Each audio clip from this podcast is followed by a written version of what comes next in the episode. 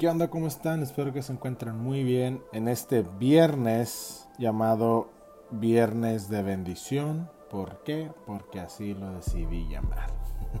Comenzamos. ¿Qué onda? ¿Cómo están? Espero que se encuentren muy bien y que el día de hoy hagan hecho algo que los acerque más a sus metas y a sus sueños. Y vamos a empezar con este primer viernes de bendición. Si escucharon el primer podcast, recuerdan que les dije que iba a ver los viernes, iba a sacar versículos de la Biblia y los iba a explicar a mi criterio, a mi entender y a mi experiencia, ¿ok? Yo sé que hay mucha gente allá afuera que sabe más que yo de este tema y qué chido sería poder aprender unos de otros, ¿no? De eso se trata, yo pienso, la vida, el aprender unos de otros. Así es que el primer versículo de la Biblia que voy a sacar el día de hoy tiene un poco de historia detrás, ¿ok? Les voy a platicar un poquito de cuál es esa historia, por qué decidí empezar con este versículo y todas las personas que me conocen saben que acabo de tener un hijo, se llama Santiago, el cual amo mucho, papi, tu papi te ama, mucho, mucho, mucho, que nunca se te olvide.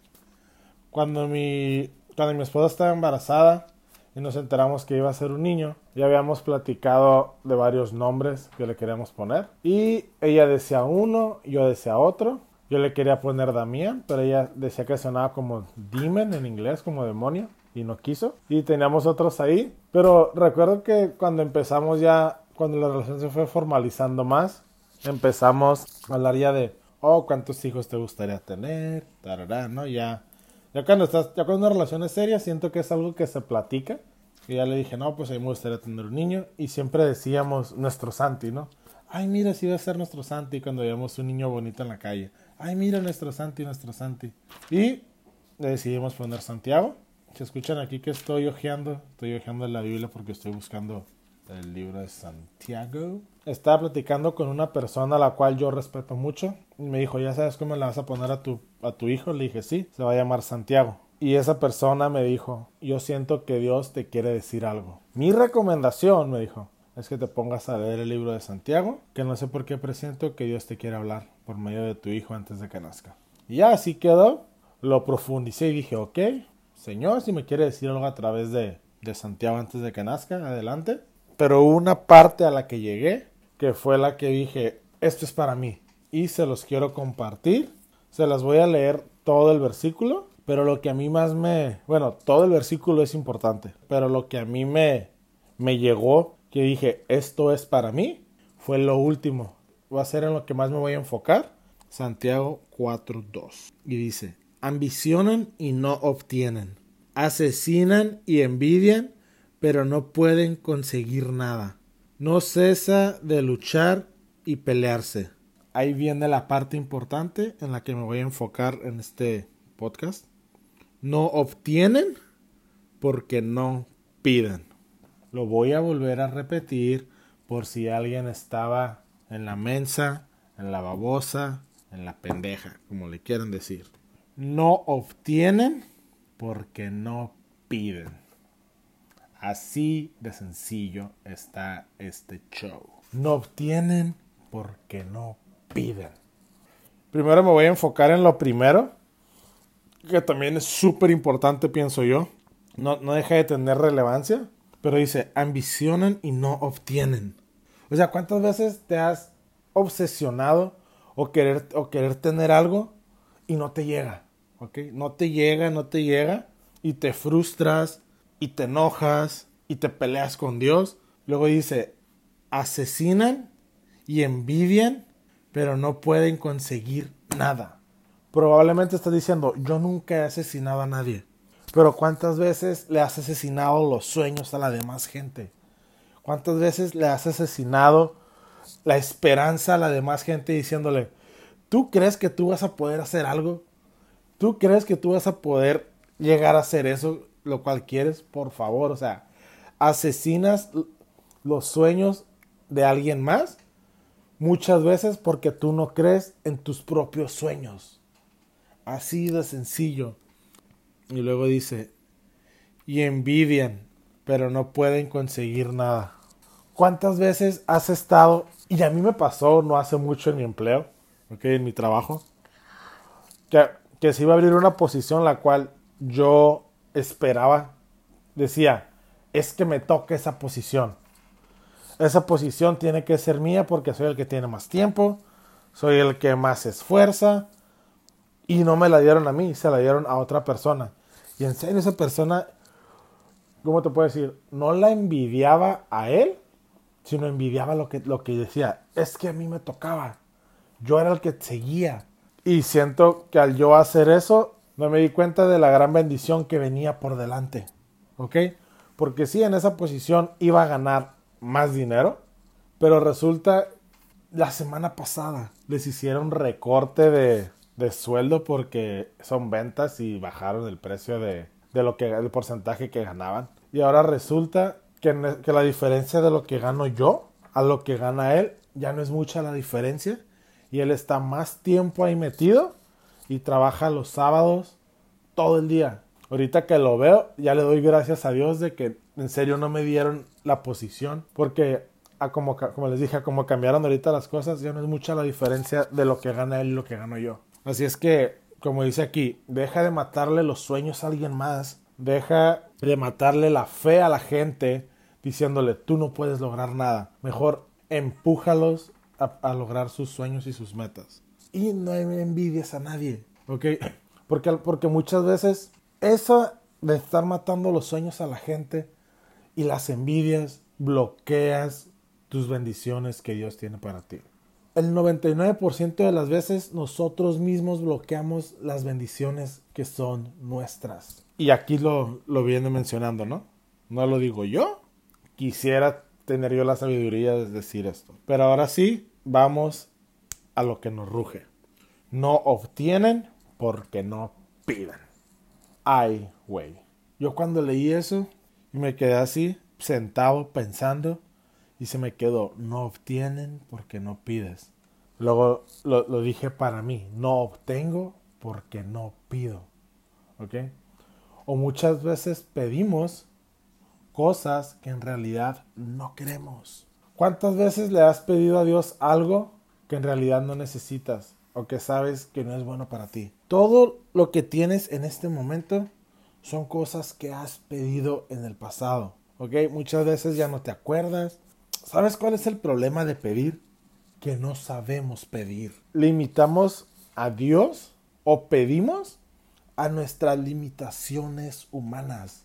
Y a nosotros pedir a nuestras propias limitaciones, estamos limitando el poder de Dios cuando tenemos un Dios que no tiene límites. Tenemos un Dios que no tiene límites. Quiero que eso zumbe en tu cabeza todos los días. Tenemos un Dios que no tiene límites. Deja de pedirle a Dios basado en tus limitaciones, porque tenemos un Dios que no tiene límites. Siento yo que la mayoría de las veces que le pedimos a Dios son cosas económicas, no siempre son cosas económicas. Te voy a dar aquí unos ejemplos de los cuales yo personalmente he pedido, que ya los cambié, y de cosas que, que he escuchado que otra gente ha pedido. Y ahorita ya que profundicé más y me puse a, eh, a, investigar un poco más, digo, por eso tienen lo que tienen. Una de las cosas que yo le pedía decía, Dios, quiero que me aumenten mi sueldo. Y sí me aumentaron mi sueldo, pero al aumentaron mi sueldo tengo más responsabilidades. ¿okay? Pero ahorita ya estoy pidiendo, Dios, quiero que mis negocios den fruto y vivir de ellos en un futuro, no muy lejano. Sencillo, cambia tus palabras. O decía, Dios, es que ya no quiero trabajar.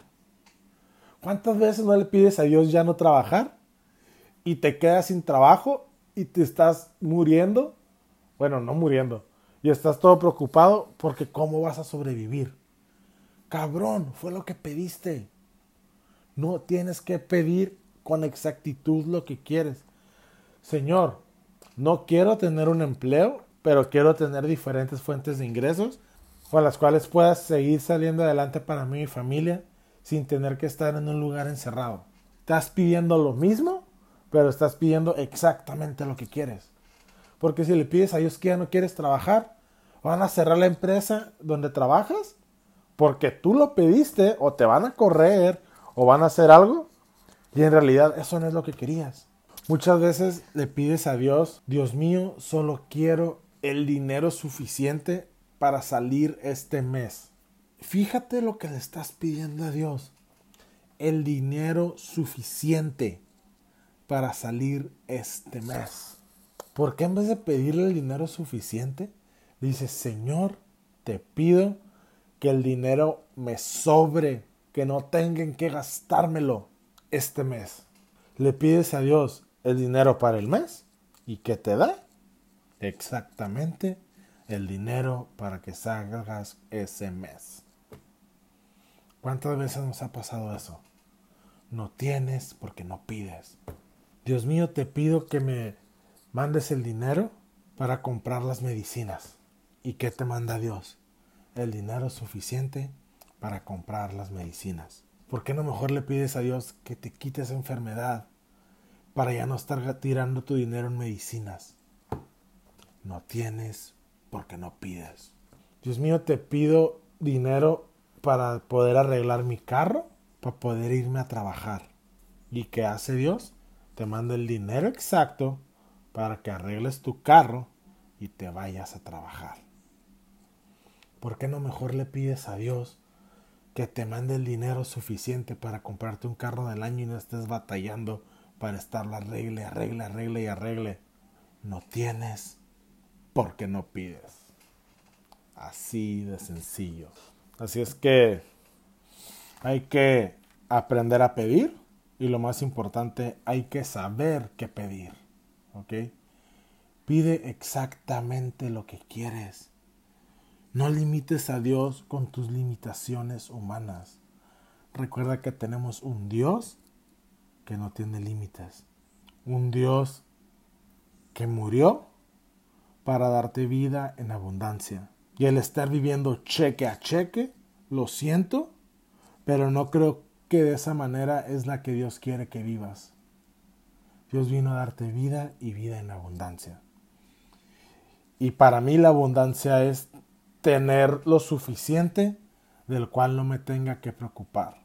Así es que vamos a empezar a pedir mejor. Vamos a sentarnos y empezar a pedir lo que realmente queremos. Así es que hay que pedir sin límites, hay que pedir sabiendo de que viene. Ok, así es que hasta aquí el podcast de hoy, este segundo episodio. Ok, espero que les haya gustado. Así es que vamos a seguir todos los viernes con esto de viernes de bendición. Y recuerden que este mundo vinimos a vivir para inspirar. Bye.